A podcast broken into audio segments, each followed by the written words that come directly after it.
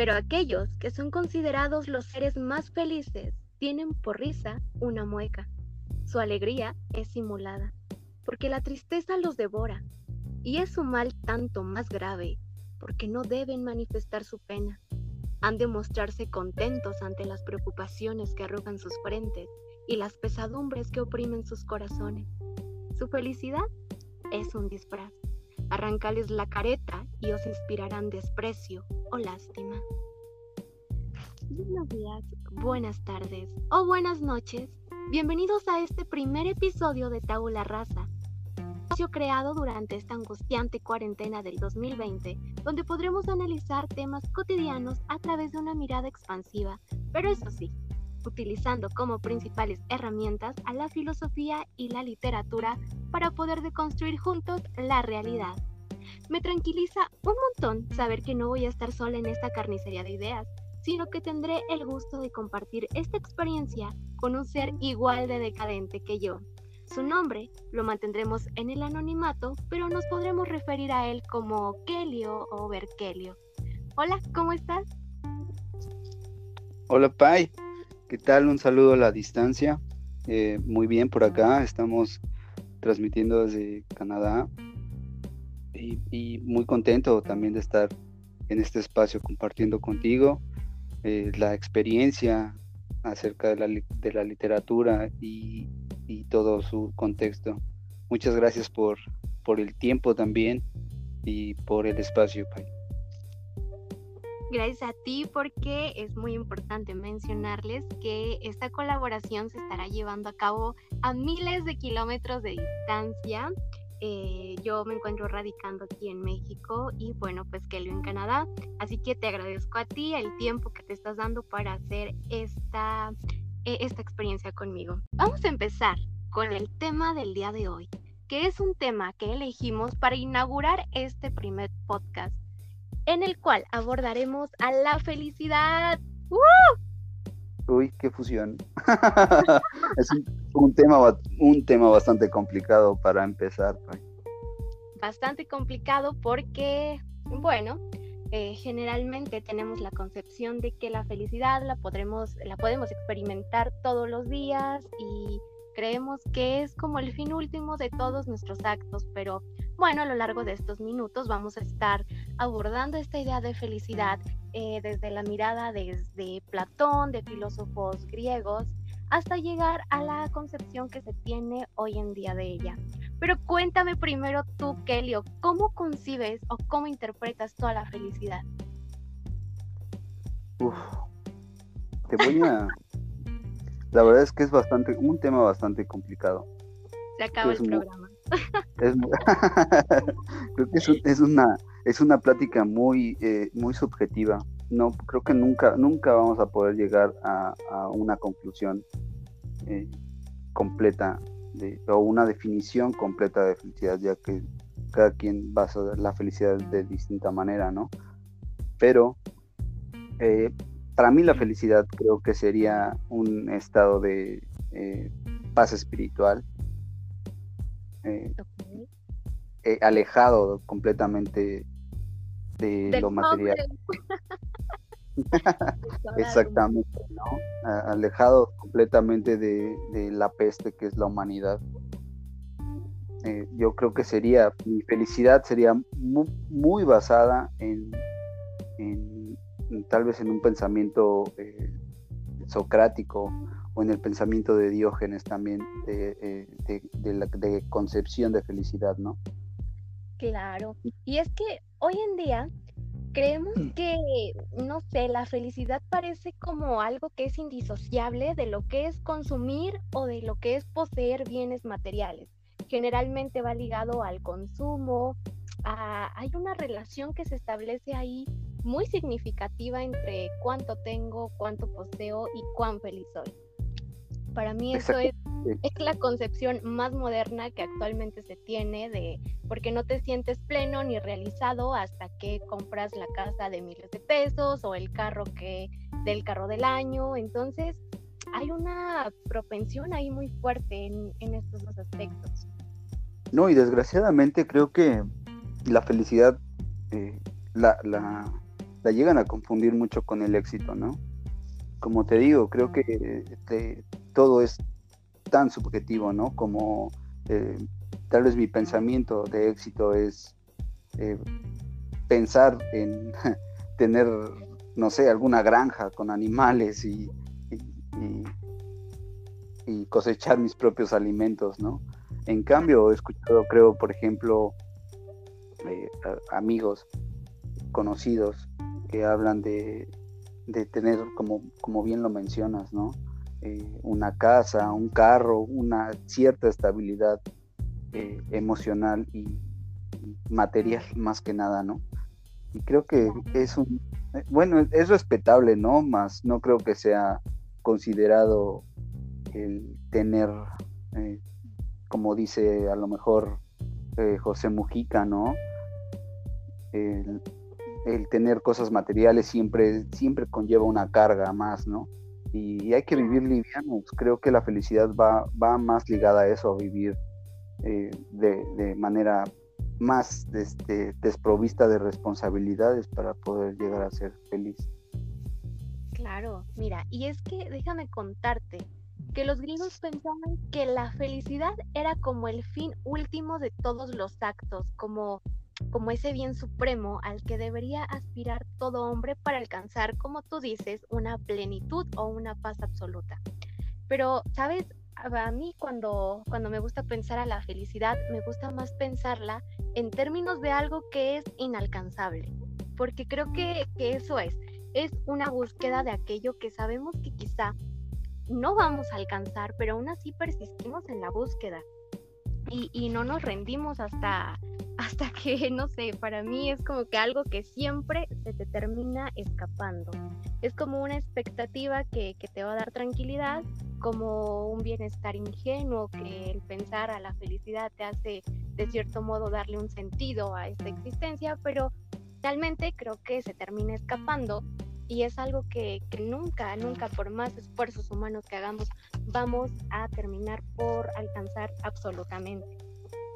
Claro. Ahora, ahora vamos a empezar con nuestro primer amigo filósofo, se llama Sócrates, y bueno, él pensaba que la felicidad pasa más por el desarrollo del saber, o sea, no por cuestiones materiales ni banales, no. Él piensa que todo lo que esté basado en lo corpóreo, en lo material o en la riqueza, puede, no puede hacernos verdaderamente felices, puede darnos quizás un cierto placer, pero un placer efímero. Para él, lo más importante está en el desarrollo de nuestro propio intelecto o en la expansión de nuestro saber, porque dice que conociendo nuestra propia verdad vamos a poder alcanzar a la felicidad. Entonces, para él, saber es equitativo a alcanzar la felicidad. Pero, sabes, yo en lo personal discrepo un, poco de esta idea porque en los últimos meses... Eh, lo vives, ¿no? de, de cuarentena he tenido un proceso de introspección muy, muy difícil en el que he conocido muchas partes de mí que no conocía y, hemos sacado, no sé, demonios internos que no sabíamos que estaban ahí dormidos entonces, eh, a mí me pasa todo el efecto contrario. Entre más me conozco, me perturba, sí, y claro que me da tranquilidad saber quién soy, pero hasta cierto punto esta verdad de quién soy yo y mi propia verdad me termina angustiando y termino en las noches con una ansiedad tremenda. Sí, de verdad es que sí es, se vuelve uno vulnerable, yo creo de cierta manera, ¿no? A, a, pensar en pensar tanto tanto tiempo y creo que el cuerpo también lo padece, se, llega uno a, consumir poco a poco por, como dices, ¿no? Por gracias a tu amiga la ansiedad, ¿no? Claro. Porque, porque creo que ya, se llega a ser, llega a ser este, ya parte enteramente de ti, ¿no? Ya es algo que con lo que tienes que vivir ya constantemente. La angustia, ¿no? Eh, la angustia que, que te llegan las noches, ¿no? Por ejemplo, a ti. Lo hemos platicado tantas veces y, de verdad es que es, es bastante eh, cruel. Necesito una poder... pastillita de clonazepam para alcanzar. Ah, definitivamente. Bueno, de verdad, ¿eh? en esta teoría fue, bueno, de las primeras que se planteaba en la filosofía antigua, con Sócrates, que para él la felicidad es conócete a ti mismo y de esta forma vas a alcanzar la felicidad. Yo no concuerdo con este querido amigo, pero es muy respetable su postura. Claro que tiene también algo, de, de, es cierto, de verdad, tienes que conocerte a ti mismo. Pero bueno, vamos a avanzar a la, a la postura aristotélica. Él eh, se preguntaba a Aristóteles por cuál es el sentido de las cosas, o es que para él todo tiene una, una finalidad. Entonces se preguntaba cuál es la finalidad del hombre, para qué existimos nosotros, una pregunta que lleva miles de años intentando resolverse. Pero para él, él dice que la finalidad del hombre radica en la felicidad, imagínate. Entonces para él se alcanza esta felicidad desarrollando aquello que nos hace ser lo que somos. Y dime, ¿qué es lo que nos hace ser hombres? Pues precisamente es esta virtud que tiene el hombre de pensar aparentemente, ¿no? Eh, dominando nuestros instintos y nuestros eh, pensamientos naturales. Entonces para él eh, la felicidad se encuentra en este equilibrio que tenemos como hombres entre lo que es la parte animal y lo que es nuestra parte que nos hace ser hombres a través de la razón. Entonces, para él, la felicidad se encuentra en este punto medio de esos dos extremos. Y pone un ejemplo muy, muy, muy burdo, pero que es a lo mejor eh, tener un banquete lleno de comida deliciosa y tampoco comer desmesuradamente como un animal, pero tampoco morirse de hambre. Entonces, para él está en el dominio de nuestros instintos naturales. ¿Tú qué opinas de esto? Eh, me gusta, me gusta la teoría, pero creo que va, ligada también a, un poco a la moral, ¿no? Es un poco... Eh, vaya, vaya, ya al pensar en una conducta, creo que en una conducta bien establecida, eh, embarca a toda, a toda una sociedad, ¿no? a la colectividad y creo que ahí se perdería el, individualismo, ¿no? La autonomía de cada persona. Claro, y es que si pensamos más en el dominio de nuestros instintos, eh, híjole, dejamos de lado nuestra verdadera naturaleza, ¿no? Y como que nos rehusamos cada vez más a, negar de ella, como que hasta cierto punto nos elevamos en un estrato muy alto de hombres que al final cuando pensamos en términos de, instintos naturales nos asusta, ¿no? Como, como es a lo mejor el instinto de matar y que es algo muy natural entre todos los animales, pero digo, estando en este, en este nivel de hombre razonable, pues nos asusta demasiado. Para mí... Claro, ¿no? El, solo, concebir, el solo concebir la idea creo que es bastante eh, hiriente, ¿no? Para algunas, para algunas personas, ¿no? claro. Y obviamente hay que tener, eh, no sé, eh, dominio de nuestros instintos, pero encaminados nunca a enajenarnos. Yo creo que la, la gran mayoría los utiliza como, como, no sé, como alguna, de alguna forma para enajenar su realidad y para, pues, eh, perder libertad completamente. Yo lo veo de esa manera. Sí, claro, claro, claro, claro. Emancipan, Em, van emancipando un poco sus instintos, ¿no? Y se van haciendo, y se van haciendo más como eh, empáticos, ¿no? Con una sociedad que la verdad, pues, pues no, no ofrece nada, ¿no? Me gusta mucho un texto que una vez leí en un libro de mi queridísimo pastor Schopenhauer. Él dice que todos somos perros arnosos, pero la moral nos pone un bozal. Entonces, eso es muy, muy cierto. Sí, la verdad es que sí. Hay, hacer la iglesia este, Chopercan Juan Gianiana. Un consejo de nuestro amigo Schopenhauer es ese. Entonces, no, no eh, rehusarnos a nuestros instintos y disfrutarlos tal y como son, que es como lo vamos a ver en la siguiente postura. Este, este amigo, de verdad, que a mí me encanta, filósofo epicuro. Eh, él sostiene que vamos a empezar porque el dolor a nosotros eh, se nos presenta de alguna manera como infelicidad.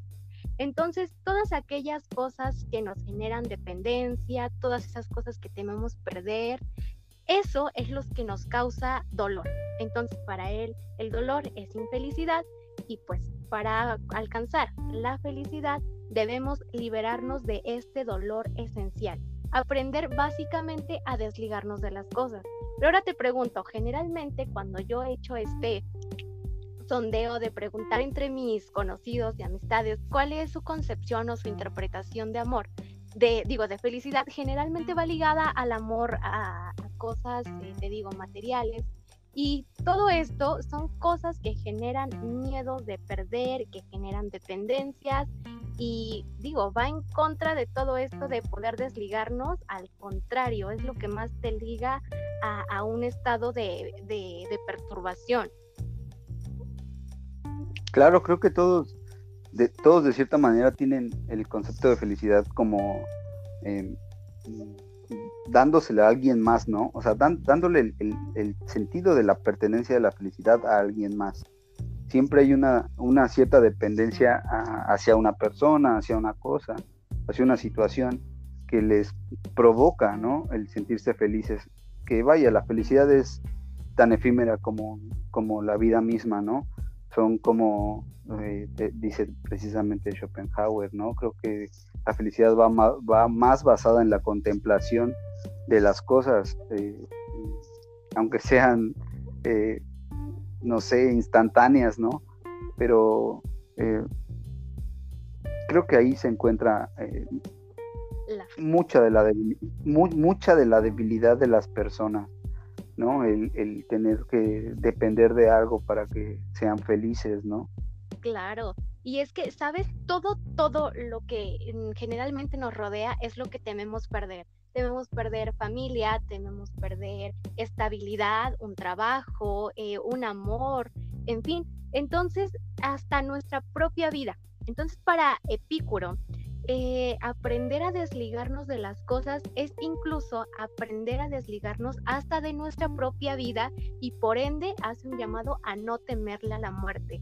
Entonces, esto es algo muy importante porque cuando tú eh, te quitas este miedo de perder tu vida en cualquier situación, creo que alcanzas una libertad y un grado de trascendencia tremendo en el que digo, y puedes perder, no sé, creo que ya eh, el hecho de perder tu, tu, vida misma es algo muy importante que ya si terminas perdiendo una casa o una persona, ya hace el dolor mucho más pequeño. Entonces, es algo que ya termina por dejar de perturbarte y, alcanzas un nivel de trascendencia pues diferente. Sí, claro, ves la felicidad de otra manera, ves las, las cosas en otra perspectiva de, distinta, ¿no? Claro. A lo que ven el resto, ¿no? Claro. Entonces, eh, para él, tomando en cuenta todas estas bases de desligarnos de las cosas, de, de huir del dolor, él eh, eh, eh, inserta una corriente que se llama el hedonismo. El hedonismo es básicamente como el culto al placer. Y él dice que el placer nos dará la felicidad más grande. Y para él es alcanzar esta paz interior, esta imperturbabilidad del alma. Entonces, este es el modo en el que Epicuro plantea la felicidad. Porque, pero el hedonismo no lo vamos a ver como un placer generalmente basado en cosas eh, sexuales, en cosas banales, en algo corpóreo. Para él el placer está en los mínimos detalles, como precisamente lo decías hace un ratito, eh, placer por la contemplación de las pequeñas cosas, de un cielo azul, incluso por el mero placer de caminar, o sea, por la existencia, por el placer de estar. Entonces, el hedonismo es eso, el culto al placer y en él vas a encontrar la felicidad. Y es la verdad, a mí me agrada mucho esta teoría porque no pone la felicidad en algún objeto, en alguna persona, es completamente eh, dependiente de ti, de, ningún factor externo y está en las pequeñas cosas, en los mínimos detalles y yo lo experimento, créeme que todos los días cuando veo a mi gato hermoso, precioso y lo veo eh, dormir ronroneando con un sonido precioso que alegra mis oídos y contemplarlo tan vulnerable y tan perfecto para mí es, no sé, me llena de mucha vida y le da mucho sentido a esto. Yo te podría decir, a lo mejor en este momento, pues no tengo mucha compañía acá, ¿no? Pero los lugares donde, los lugares a donde estoy, los lugares donde, donde, he visitado, la verdad es que eh, lo que lo que se ve aquí es te provoca un nudo en la garganta, de verdad, es, eh, es civilidad, es, respeto. Las personas de aquí son muy, son muy amables, todo el tiempo te brindan una sonrisa, son muy amenos, muy cordiales. Y yo creo que todo, todo eso se ve reflejado en, en el contexto en el que viven hay muchas áreas verdes, todo, todo, todo es área verde, aunque sean ciudades, respetan mucho el, medio ambiente. Y aparte, eh, la vegetación, eh, la fauna, ¿no? No, olvídate, de verdad, Pai, es, es algo que a mí en lo personal me llena eh, de gran manera. Claro, y no llenarte con cosas materiales, sino con meros paisajes y Digo, a mí me encanta ver tan solo el espectáculo que nos brinda un otoño, las hojas cayendo, un atardecer hermoso, una aurora pintada en el cielo. Y bueno, digo, a veces por esas cosas es que vale la pena no suicidarse hoy.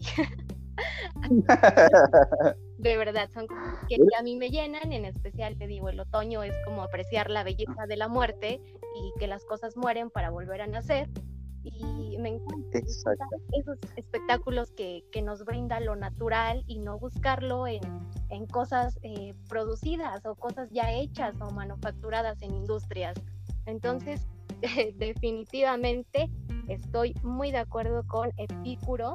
De hecho, él tenía un jardín que se llama el Jardín Epicurio, es en donde él filosofaba generalmente y y bueno, saca esta teoría del hedonismo tremenda que creo que tú y yo estamos completamente de acuerdo con él. No, estamos, estamos extasiados, ¿no? La verdad es que yo creo que no, no, no, no, pudo, no pudo haber encontrado una mejor definición a la contemplación que el hedonismo. Claro, no, no placer carnal, o sea, no, no. Exactamente. Exactamente, o sea, todos, es como, como lo decíamos hace rato, ¿no? Yo creo que la gran mayoría, y, sin equivocarme te lo digo, la gran mayoría eh, define su felicidad en alguien más, no, no en lo propio, ¿no? Todos ven, eh, todos voltean a ver un carro nuevo, eh, una casa, una casa bonita, ¿no? Unos tenis nuevos, no sé, o sea, de verdad son, esas son cosas, bueno, para mí, ¿no? Hablo subjetivamente, ¿no? Para mí esas cosas son tan claro. Y es que la felicidad tiene esto que es completamente subjetiva. El problema es que, digo, o el problema o la, no sé, la, la, la dicha, es que cada quien la puede definir a su manera, ¿no? Y varía de acuerdo igual a una época, porque no es la misma concepción que se tiene ahorita de felicidad que hace 100 o 50 años.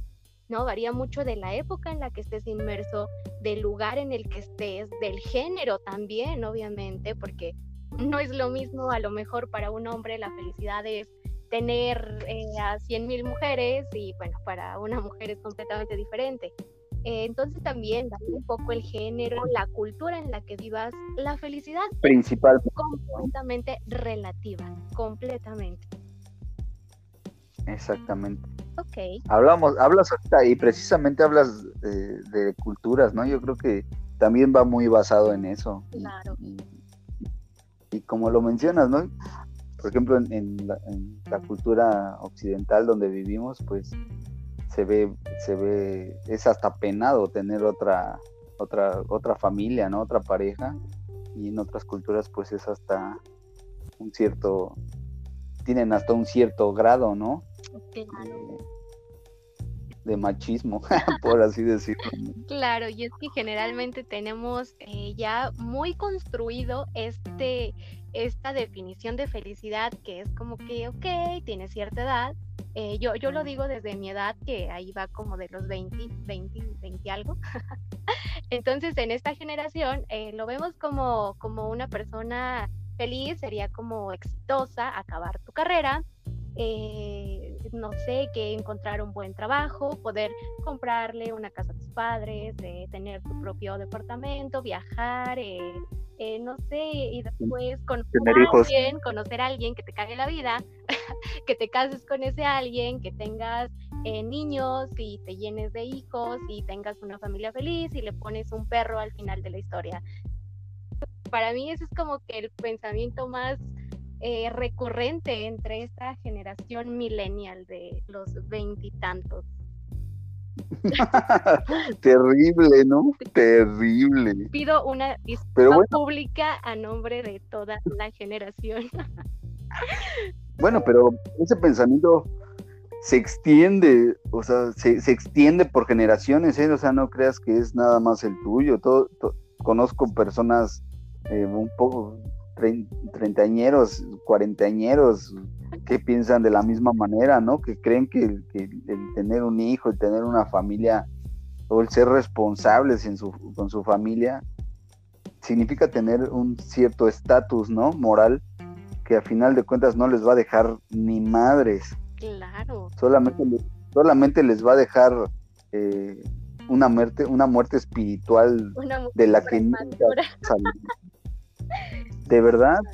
No, y es una, no, es una muerte prematura, es una muerte que van a llevar hasta que los dejen este, tirados en el asilo o en la calle, ¿no? Porque les van a quitar su casa, que es lo más, que es lo más probable, ¿no?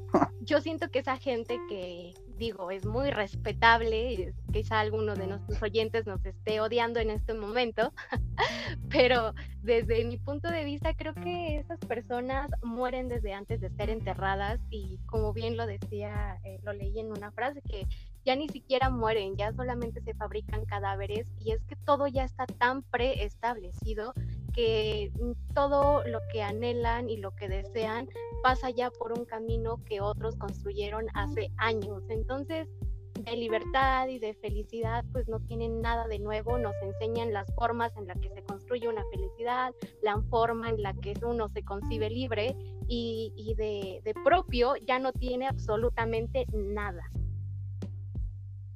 Exactamente.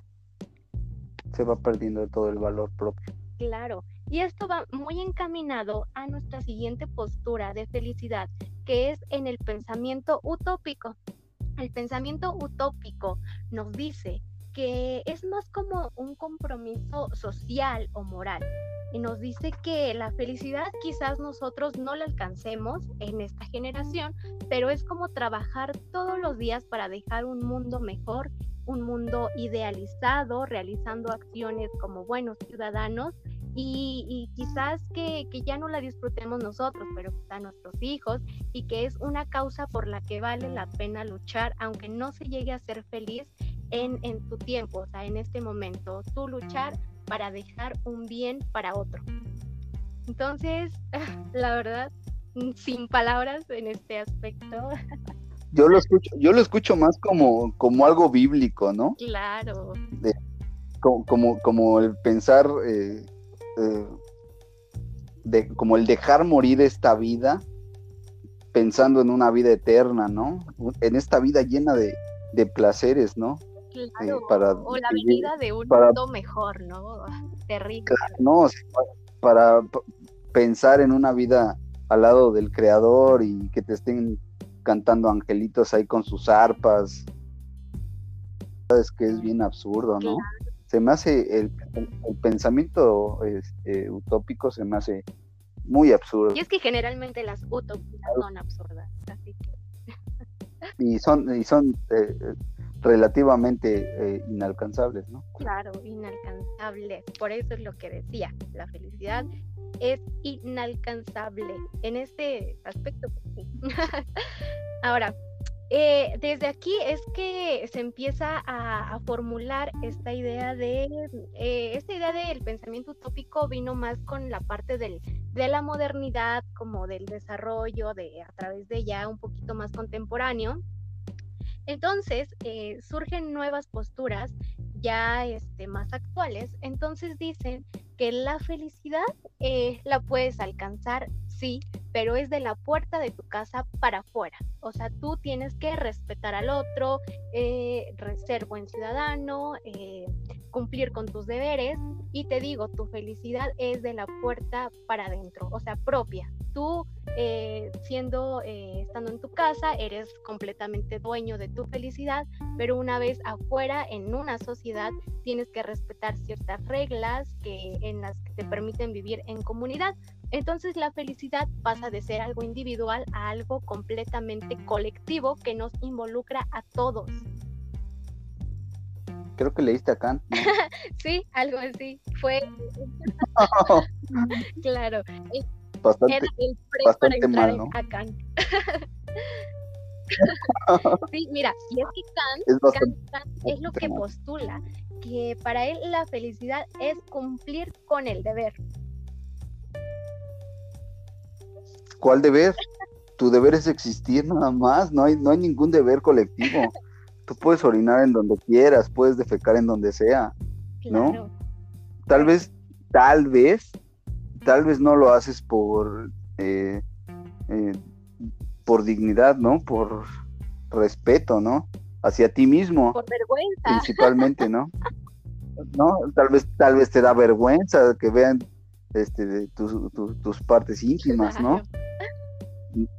Más no, más no, por, por querer este, quedar bien con una sociedad que, como te vuelvo a repetir, o sea, la sociedad no te deja absolutamente nada, ¿no? Solo prejuicios, te dejan críticas, te dejan estereotipos basuras, te dejan eh, tirado en la mierda, la verdad. Claro, y al final te hacen sentir y te venden la idea de que eso es libertad, imagínate. Exactamente. Y bueno, eh, Kant decía que entonces es cumplir con el deber, pero sabes, él, lo veía al deber como, como te digo, esa parte de la colectividad donde existen unas reglas formales y él establece algo que hasta cierto punto me gusta un poco, que dice que ningún eh, ser con el fin de alcanzar su propia felicidad puede perjudicar al otro. Entonces, eh, esto creo que es un poquito más como el concepto de libertad, de tu libertad termina en donde empieza la del otro. Eso es como que, eh, la verdad, a mí con que no me estén chingando, estoy perfecta. Creo que con esto, con esto sí, sí, sí rescataría de Kant, que, que no me perjudiquen, que no estén perturbándome y yo dejo ser feliz también al otro, me vale mierda tu vida. Sí, ¿no? Bien lo decía Benito Juárez, ¿no? El respeto al derecho ajeno es la paz. Exactamente. Entonces, para él, eh, eso es como que eh, va encaminado a actuar correctamente, a a, obrar según aquellas eh, acciones que, que, que, deseemos que sean universales, ¿no? Él pensaba también que, por ejemplo, si yo voy a ser indiferente con el otro, eh, pensar esta acción como que fuera una regla universal. Entonces, pensar si es posible ser feliz en una sociedad así. Entonces, el pensamiento kantiano por ahí pasa por esta parte de reglas, por por respetar la propiedad privada y yo creo que, bueno, Kant generalmente es como respeta propiedad privada del otro y los bienes del otro y sé feliz. bueno, es... respetable, ¿no? Pero, pero pues ahí yo creo que se pierde la, autonomía, ¿no? Pero respetable, como te y digo. Y es que, ¿sabes? yo eh, pienso que nada hace más infeliz al hombre que la propia civilización. O sea, eh, vivimos en un mundo en donde nos dicen que hay que ser felices todos juntos y, con nuestro grupo de gente, pero la verdad es que la civilización es para mí lo que más me hace infeliz, lo que más me perturba y, y todo lo que odio lo encuentro ahí. Entonces, para mí, la civilización está completamente alejada. Y aparte, como te digo, creo que la civilización te, te, marca con estereotipos, ¿no?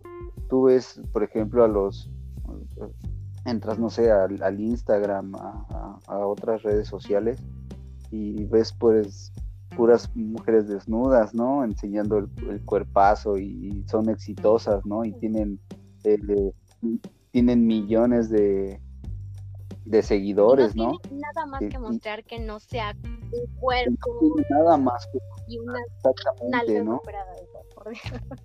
Y que, que generan y, y, que les genera una ganancia pues bastante grande, ¿no? Desafortunadamente, Dios. Y, y creo que, que, en estos tiempos modernos ya no el consumo no solamente pasa por, por la parte tangible, sino ya por la parte visual, audiovisual y todo este contenido basura que nos llevamos adentro. Entonces, ya el consumo dejó de solamente pertenecer a cosas materiales, ya se convirtió también en contenido visual y audio audiovisual. Claro. Ahora, eh, bueno, ¿quieres comentar algo más? No, no, no. Ok, seguimos con, con esto que, eh, bueno, tomando esta idea de que la civilización es como nuestro principal mal, eh, surge un, un, personaje de la mitología griega que es Diógenes. Entonces, uh, uh. es el segundo sobrenombre de mi querido Berkelio. y les voy a explicar por qué. Es mi maestro, es mi maestro. Es a lo que quiero llegar algún día. Si tengo el valor, si tengo el valor de hacerlo. híjole. No vamos a Mira, te voy a explicar por qué te pareces mucho a Diógenes. Diógenes eh, hace como un llamado a un retorno a la naturaleza, a desligarnos de todas estas costumbres establecidas por la sociedad y volver a nuestra parte animal. Entonces, para él, eh, todo, todo este, este mito griego de él se inicia con que Diógenes empieza a tener un comportamiento completamente animal. O sea, se, se pierde, se desliga de todo lo material, de casa, de, de, vestido, de, de todo. Entonces, se dice que Diógenes literalmente vivía como un perro. Comía carne cruda, uh. decía malas palabras, se masturbaba en público. Uh. Uh. y hacía del baño en público también, escupía a la gente. No, hombre, una muestra total de anarquismo y, tenía una idea muy radical de lo que era libertad. Y la libertad estaba basada en la desvergüenza de todo. Entonces él tenía eh, constantes ataques a las costumbres de ese entonces, a las tradiciones, a los modos de vida ya socialmente establecidos. Y para él, este modo de, de vida tan desprovisto de muchas cosas y tan definido de todo, para él constituía el verdadero camino hacia la felicidad lo platicábamos ayer precisamente, ¿no? Acerca de las de lo que es la, las responsabilidades, ah, ¿no? Cuando dejan, cuando cuando realmente dejas las responsabilidades, que yo creo que eso es la causa, la principal causa de las enfermedades como el estrés en, la sociedad. Eh, yo, yo, creo que cuando, cuando eres desprovisto de esas responsabilidades es cuando realmente empieza la felicidad, una, una libertad completamente ah, natural. ¿No?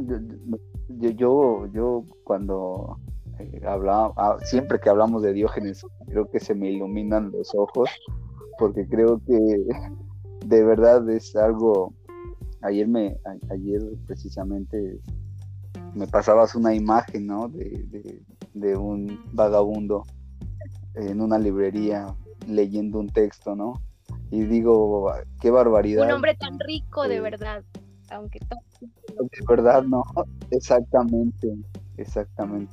Y lo decías bien claro, ¿no? Aunque todos tal vez lo vean con, con lástima, yo creo que el, que experimenta, el que llega a experimentar la, la miseria tan profundamente, puede llegar, a, puede llegar a tener una felicidad completamente plena.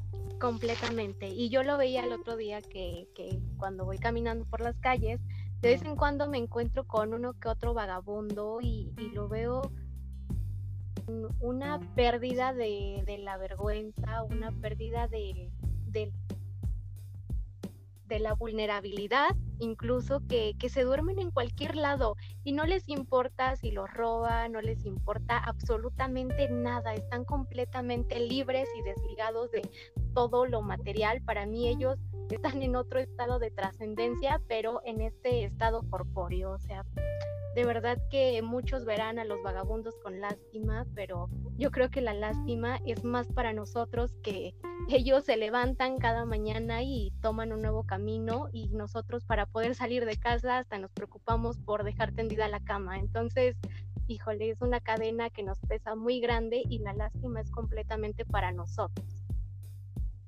Definitivamente, pues. Completamente. Definitivamente. Entonces, pues te digo, para él eh, la felicidad va por este camino. Y con esto eh, cerramos todas las teorías que, abordamos a lo largo de este programa. Eh, ustedes se quedarán con la que más les convenga. Repetimos que la felicidad es completamente subjetiva, pero eso sí creo que pasa por el lado de aceptar igual nuestra condición humana y que de cierta manera estamos condenados a cosas que no pedimos, pero sin embargo estamos aquí aceptando igual nuestras propias limitaciones y que pues saber quiénes somos y que es una búsqueda que quizá no tiene respuesta. Más bien no la tiene, ¿no? Jamás vamos a saber quiénes somos, ni, ni a qué venimos, no hay propósitos, no existen las metas. Yo creo que eso, eso deberíamos quitárnoslo de nuestra cabeza para poder llegar a tener un, estado de conciencia más libre y poder eh, tener algún grado de felicidad. Yo creo claro, que y nos serviría mucho. Sabes, a mí me gustaría mucho romper con asociar esta felicidad a una cara de sonrisa de comercial, porque yo soy igual de feliz cuando estoy melancólica e incluso más feliz que esas caras baratas que te venden afuera. Y yo soy muy feliz cuando incluso me encuentro en el abismo y en la tristeza y llorando, estoy feliz. Entonces, quizás muchos no lo entiendan, pero yo encuentro mucha felicidad en la melancolía. Claro, somos, dirían por ahí que somos nostalgia, ¿no? Todos somos nostalgia. Desgraciadamente, pues unos nunca, nunca llegan a descubrirla o nunca, nunca llegan a, tan hondo, tan, tan profundo como para poder experimentarla de otra manera, ¿no? Y desgraciadamente, pues siempre la confunden con un estado de depresión o de tristeza, ¿no? Y, y la melancolía va muy ligada con la contemplación de las cosas. Claro, y para mí, ¿saben? Les doy un consejo a todos nuestros oyentes, no huyan del dolor, no huyan del sufrimiento, vívanlo, dejan que, las cosas los acontezcan, que, que, que el sentimiento llegue y los parten en mil pedazos, porque la felicidad no se puede alcanzar si no se ha conocido el verdadero sufrimiento. Entonces, eh, esto no es una invitación a pare de sufrir, sino al contrario, sufra y después conozca la verdadera felicidad. es como lo decíamos la otra vez, ¿no? Yo creo que la felicidad es la catarsis completamente del sufrimiento, del dolor, ¿no? Claro. Sí, sí, sí. No se puede, no se puede llegar a ese estado de eh, supuesta felicidad, porque no creo que sea felicidad, de una supuesta felicidad sin haber pasado o sin tener alguna comparativa para poder decir que eso eh, te hace feliz.